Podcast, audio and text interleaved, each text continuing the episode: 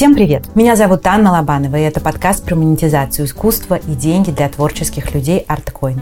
Вас, наверное, уже задолбали просьбами лайков и комментариев, но для развития проекта они, правда, очень нужны.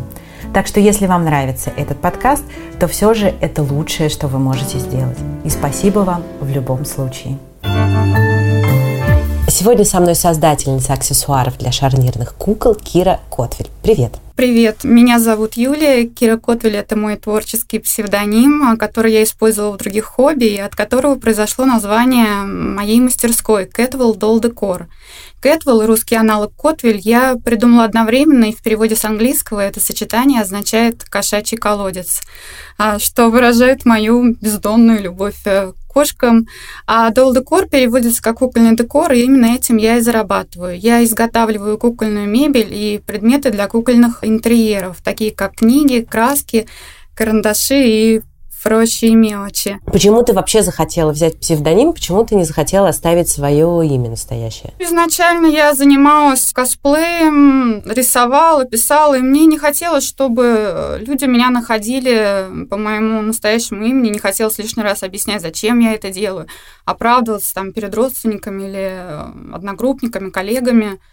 Но сейчас э, в итоге многие и без того меня нашли, так что псевдоним остается псевдонимом, потому что он уже со мной много лет, а ну, также клиенты меня знают по моему имени. Ты говоришь, что не хотелось, чтобы нашли коллеги и какие-то знакомые. У тебя настолько была серьезная профессия или это внутреннее, как часто у творцов, сомнение в себе? Скорее, это нежелание лишний раз кому-то что-то доказывать, объяснять, что я имею на это право.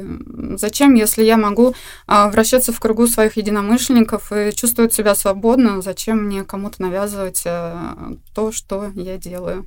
Для начала расскажи, что такое шарнирные куклы. Я опубликую примеры твоих работ в телеграм-канале и инстаграме подкаста, но чтобы было понятно сейчас, о чем мы говорим. Кстати, ссылку на соцсети проекта ищите в описании выпуска, а если вы слушаете его на платформах, где нет описания, то ищите телеграм-канал проекту по названию ArtCoin. Там вы найдете еще много интересного.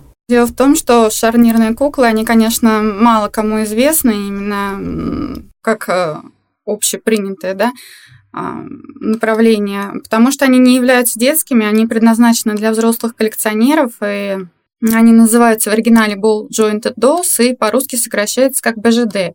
Их главное отличие в том, что по форме и подвижности они очень схожи с человеком и изготавливаются из высококачественных материалов. Соответственно, их цены, они начинаются где-то от 200 долларов и а, могут достигать 2-3 тысяч, а это уже э, совсем не детский уровень. Но еще они хороши тем, что они невероятно разнообразные и по форме, по размерам, по телосложению, и можно им придать любой образ, насколько только хватает фантазии. Что именно ты делаешь для них? Какие аксессуары, мебель, я знаю? Я изготавливаю кукольную мебель и предметы для кукольных интерьеров, э, такие как книги, краски, карандаши и прочие мелочи. Но вообще я берусь за все, что способна выполнить, и часто расширяя горизонты своих возможностей. А какой обычно стандартный размер этих кукол? Ну так, в среднем. Они бывают разные, то есть э, размеры маркируются как э, масштабность, то есть это может быть и 1 к 12, и 1 к 8, 1 к 3, 4, к 6, то есть, ну, грубо говоря, от 15 сантиметров и до 80. Почему ты решила все это делать именно для шарнирных кукол? Ты тоже их коллекционировал или как это все произошло? Я даже, даже не знала, что они существуют. Ну, я о них узнала, наверное, где-то в начале 2000-х годов. Тогда появился интернет, стало интересно смотреть разные картинки, я их увидела, и, честно говоря, первое время они немного пугали. То есть они были настолько красивые и человечные, что в этом было что-то жуткое. Но спустя несколько лет такую куклу купила моя подруга, и когда я взяла ее в руки, ну, это была, наверное, любовь с первого взгляда, потому что качественная шарнирная кукла – это как произведение искусства. Это все равно, что держать в руках подвижную скульптуру. И это, ну, отдельный вид удовольствия, поэтому я не смогла устоять и тоже заказала себе такую куклу. И впоследствии присоединилась к кукольному сообществу, где уже узнала о многочисленных мастерах, и я выкладывала свои первые фотографии в Инстаграме, находила людей, которые делали совершенно удивительные образы, которые создавали целые кукольные квартиры, и мне тоже захотелось свою комнату обустроить. И в молодости я работала со станками лазерной резки, изучала векторную графику, научилась делать макеты, и уже исходя из этих знаний я сделала свою первую кукольную мебель, ну, тогда еще для себя. И вот как-то, между прочим, от нечего делать, можно сказать, что я заглянула в магазин одного из а, мебельных мастеров и просто была поражена тем, насколько высокие цены у этих изделий. И я подумала тогда, что вообще-то я могу делать все то же самое, но я решила делать по-другому. Как давно ты начала делать эти самые аксессуары и мебель для своей куклы? Первую свою мебель я сделала года три назад, а потом я присмотрелась к мебельным мастерам и решила попробовать свои силы. Получается, от задумки до ее реализации прошло где-то полгода. Ну, это на самом деле очень короткий срок. Да, но он, может быть, был бы гораздо длиннее, если бы мы с э, другой моей подругой, которая шьет кукольную одежду, не дерзнули участвовать в ярмарке самой крупной выставки шарнирных кукол в России, которая называется «Долскар». Ее название, оно созвучно премии «Оскар», и творческая угу. часть выставки проходит э, на тему художественных фильмов или игр, то есть создания образов из уже существующих источников. А также на этой ярмарке часть э, помещения отдана под э, торговую зону, и там размещается ну, не меньше сотни мастеров, которые производят одежду, парики, мебель, посуду, обувь э, и вообще все, что только можно придумать для шарнирных кукол. Что ты изучала, прежде чем начать делать вот эту мебель? Ты уже говорила, что ты умела уже работать вот с этими станками. Ну, собственно, наверное, мне больше ничего и не понадобилось именно в технической э, части. То есть я умела делать макеты, я умела изготавливать их на станке, и дальше мне оставалось только их склеить, покрасить, э, а, сшить, например, какие-то подушки для кресел. Так звучит, как будто бы это прям супер просто. Но я просто видела эти картинки, это реально мебель, которая выглядит как, я не знаю, мебель с мебельной фабрики. Здесь больше важна техническая сторона, то есть это нужно уметь математически рассчитать, как совместить детали, как их подогнать под нужный размер, размер, чтобы они и совпадали, чтобы были разные там уровни какие-то, детали интересные. Ну, тут э, не знаю, что внимательность должна помогать, или, может быть, математический склад ума. А у тебя техническое какое-то есть образование, да? Да, я по образованию программист, хотя я по сути, больше гуманитарий, но вот получается, что на технической базе я, так сказать, выросла. Сегодня я хочу вам рассказать о Марине Гусевой и двух ее подкастах о творчестве. Подкаст «Отвяженный», как понятно из названия, посвящен вязанию. Тут рекомендации экспертов и обсуждения около вязальных тем и советы, как вязать на достойном уровне. И так ли это обязательно, чтобы начать. Второй подкаст называется «Не без дела». Он рассказывает о мастерах декоративно-прикладного искусства, керамистах, ювелирах, портных, вышивальщиц, столяров и других ремесленников и художниках. Ссылку на них я оставлю в описании этого выпуска. А если вы слушаете нас на платформах, где нет описания, то присоединяйтесь к нашему телеграм-каналу. Его легко найти по названию ArtCoin. Там я всегда выкладываю все ссылки и много другой полезной информации.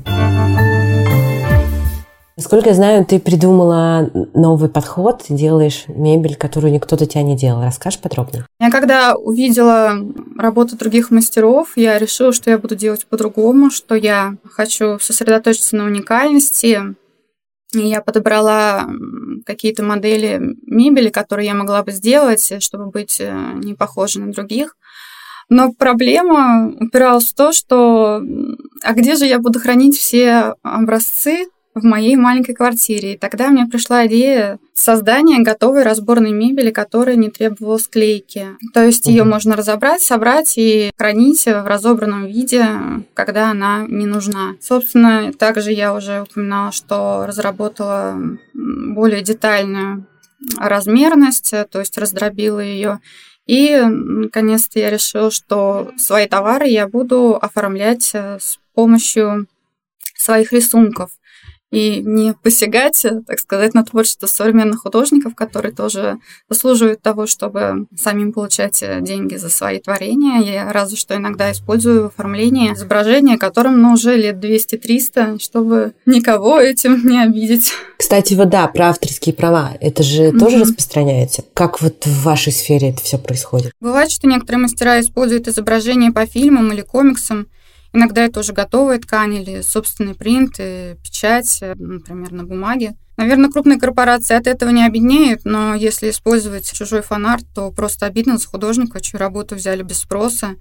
Поэтому я стараюсь такого избегать и просто стремлюсь сделать мои товары более уникальными.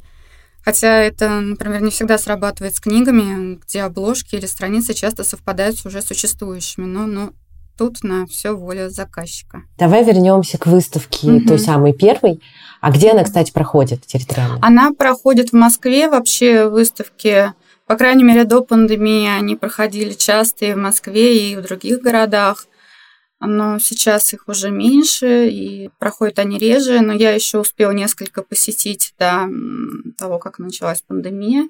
И каждый раз я все больше денег э, зарабатывал, наверное, потому что с опытом начинаешь понимать, какие товары ходовые, а, да и в ценообразовании уже начинаешь разбираться лучше. Как прошла та первая выставка, если вспомнить? Успешно? Как раз э, эта выставка подстегнуло мое желание побыстрее все подготовить. И я в рекордные сроки изготавливала товар, я оформляла социальные сети, готовила там декорации на стол и э, записалась во все доступные мне активности. То есть я собралась э, участвовать в презентации, я хотела спонсировать лотерею. Со всей смелостью подошла к этому вопросу, но на самом деле, когда я приехала на выставку и осознала ее масштаб, увидела других э, мастеров, я испугалась, стала не по себе, я была, наверное, в паническом настроении, мне казалось, что ну вот все, я просто приехала и просто так же уеду, потеряюсь на фоне остальных. Но, тем не менее, люди подходили, хвалили мои какие-то оригинальные находки, покупали, и уже с выставки я уехала с небольшой выручкой и большим чувством, что все делаю правильно. Ты живешь не в Москве, правильно? Нет, я живу в маленьком городе. В принципе, мне это не мешает вести свой творческий бизнес, потому что я занимаюсь продажами онлайн. Я продаю через Инстаграм, Контакт, через BJD Club, это сообщество коллекционеров шарнирных кукол. А также у меня есть магазин на международной площадке Etsy, которая специализировалась изначально как раз на продаже рукоделия. Сейчас, в связи с пандемией, с тем, как изменился мир, все происходит онлайн, правильно? Некоторые выставки до сих пор проходят. Например, я ездила на Долскар этим летом, хотя в прошлом году его проводили онлайн. Но все-таки я выбираюсь уже реже, я не хочу рисковать своими возрастными родственниками. И поэтому уже больше продаю из дома.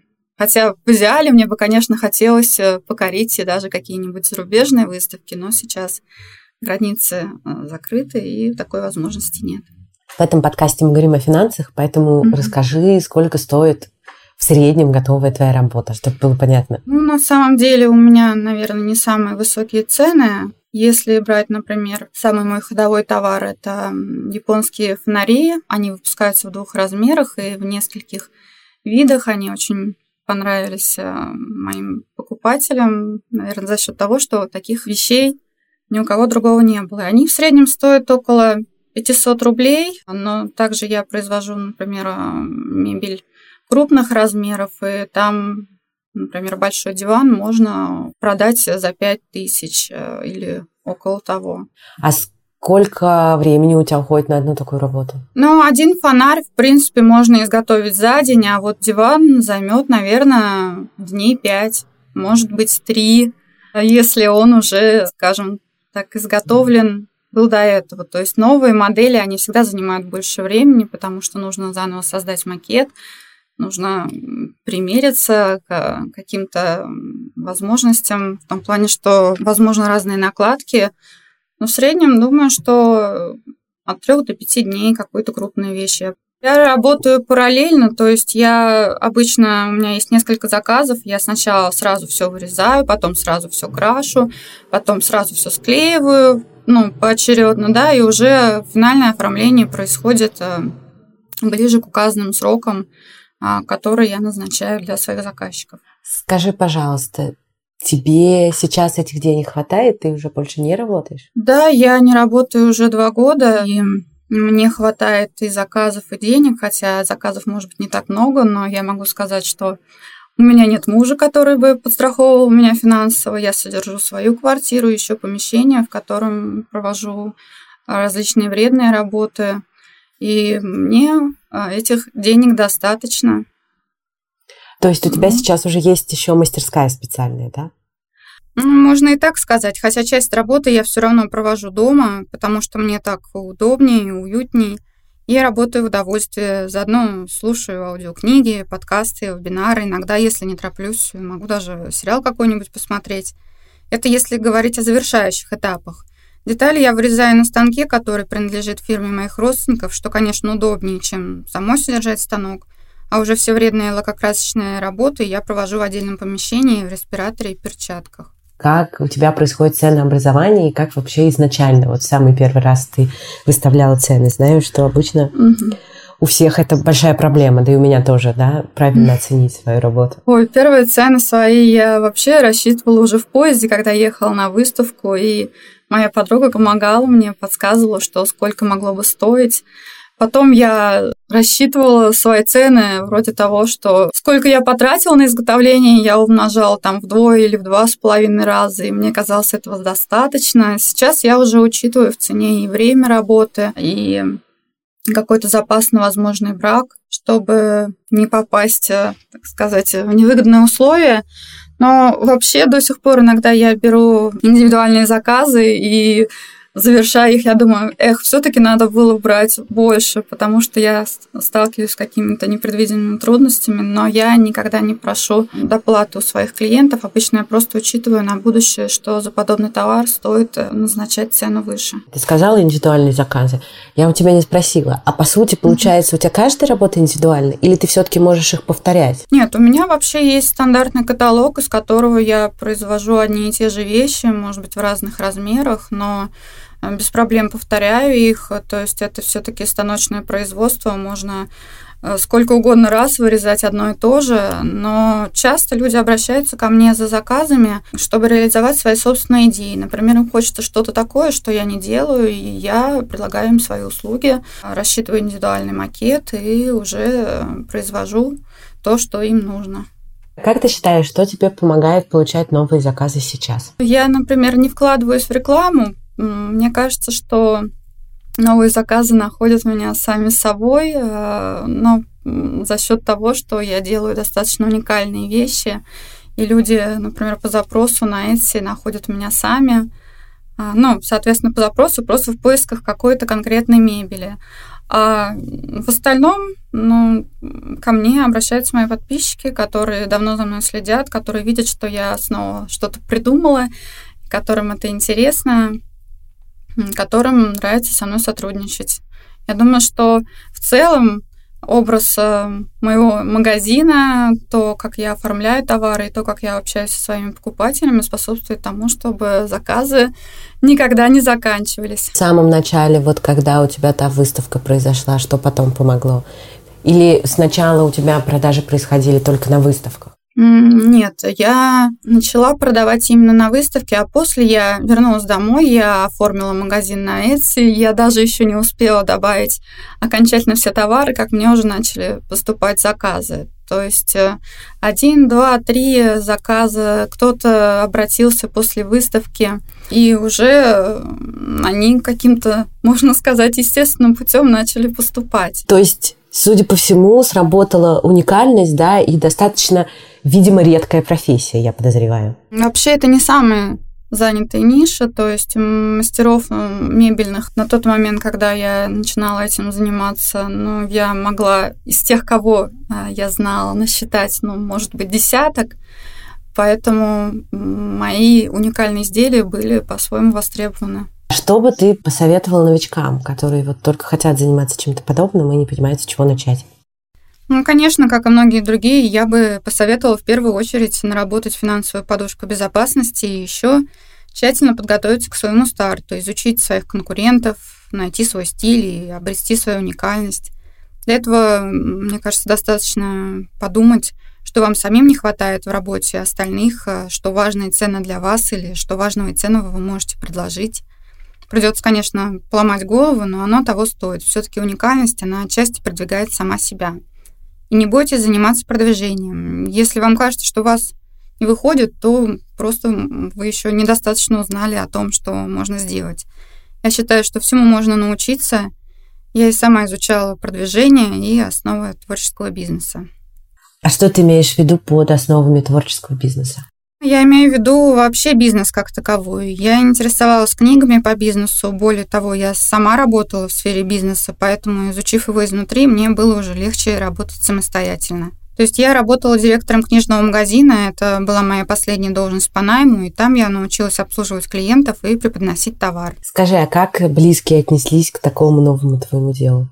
Ну, я когда задумала эту идею, я еще полгода продолжала работать на своей работе. То есть э, после первой выставки я еще даже не сразу уволилась, только через месяц. Отчасти потому, что как раз моя семья, ну, не то чтобы не верила в меня, а скорее, скорее не одобряла идею увольнения до того, как эти мои творческие потоки не начнут наконец-то приносить реальный доход. И вот когда это совершилось, уже я с чистой совестью уволилась и могла предъявить им, что у меня есть работа. Но, конечно, еще где-то, наверное, года полтора меня продолжали спрашивать, когда же я устроюсь на нормальную работу, и просто приходилось раз за разом напоминать, что Вообще-то я э, своим творчеством получаю больше, чем я могла бы получать на любой провинциальной работе которая доступна мне в моем городе. А сколько в среднем заказов в месяц ты сейчас делаешь? Ну, в среднем 10. Бывает, конечно, не очень удачные месяцы, бывают, наоборот, месяцы полностью загруженные,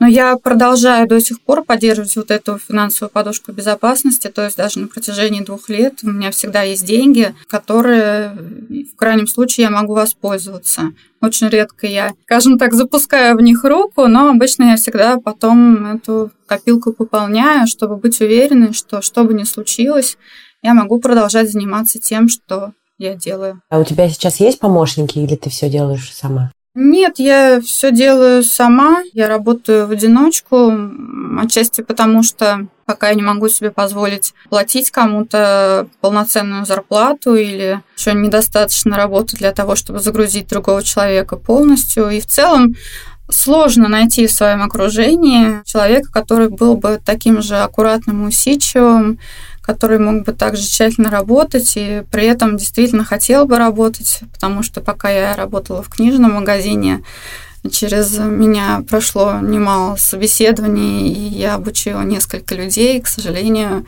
я вижу, что человек с улицы далеко не всегда действительно хочет работать. Но, возможно, однажды я найду такого человека, который по-настоящему сможет мне помочь. Какие у тебя планы на развитие твоего, назовем так, творческого бизнеса? Ты планируешь масштабироваться или как вообще хочешь дальше быть? Или, может быть, увеличивать ассортимент или что-то еще придумывать? Ну, я думаю, что я, возможно, еще освою пару площадок, до которых у меня не доходили руки, и заведу помощника, а если нет, то постараюсь сосредоточиться на более дорогостоящих вещах, то есть делать больше того, что приносит большую прибыль. В таком случае я могу продолжать работать в собственном ритме, но получать больше денег. Я хочу тебя спросить вопросы, которые я всем задаю. Какое творчество тебя изменило, помогло тебе? Может быть, книга, фильм, может быть, какая-то картина, я не знаю. Что-то, что тебя сдвинуло с точки. За время работы в книжном магазине, а это 6 лет, и последующие годы я прочитала столько разных книг по психологии, по бизнесу, по творчеству, что они для меня вот как-то все уже смешались в одну. Нет, правда, я из любопытства посчитала это, смогла вспомнить около 80 наименований, и все они по-своему меня меняли. Я бы не сказала, что какая-то меня резко и кардинально изменилась, наверное, потому что я стремилась к изменениям давно и постепенно. Но я вот могу рассказать про книгу, которая помогла мне в последнее время. Мне нравится книга «Магия утра» Хэлла Элрода. Это книга о пользе утренних ритуалов. И я ее читала уже раньше, но только в этом году взяла за дело всерьез. И вот уже несколько месяцев каждый день я утром встаю и начинаю день с хорошего настроения и работаю над собой. Это полезно, мне кажется, не только для творчества, но и для здоровья. А если говорить о фильме, то мне очень нравится фильм «Стажер». Я его не раз пересматривала с удовольствием. Он показывает важность душевного отношения к своим клиентам, сотрудникам даже в крупном бизнесе.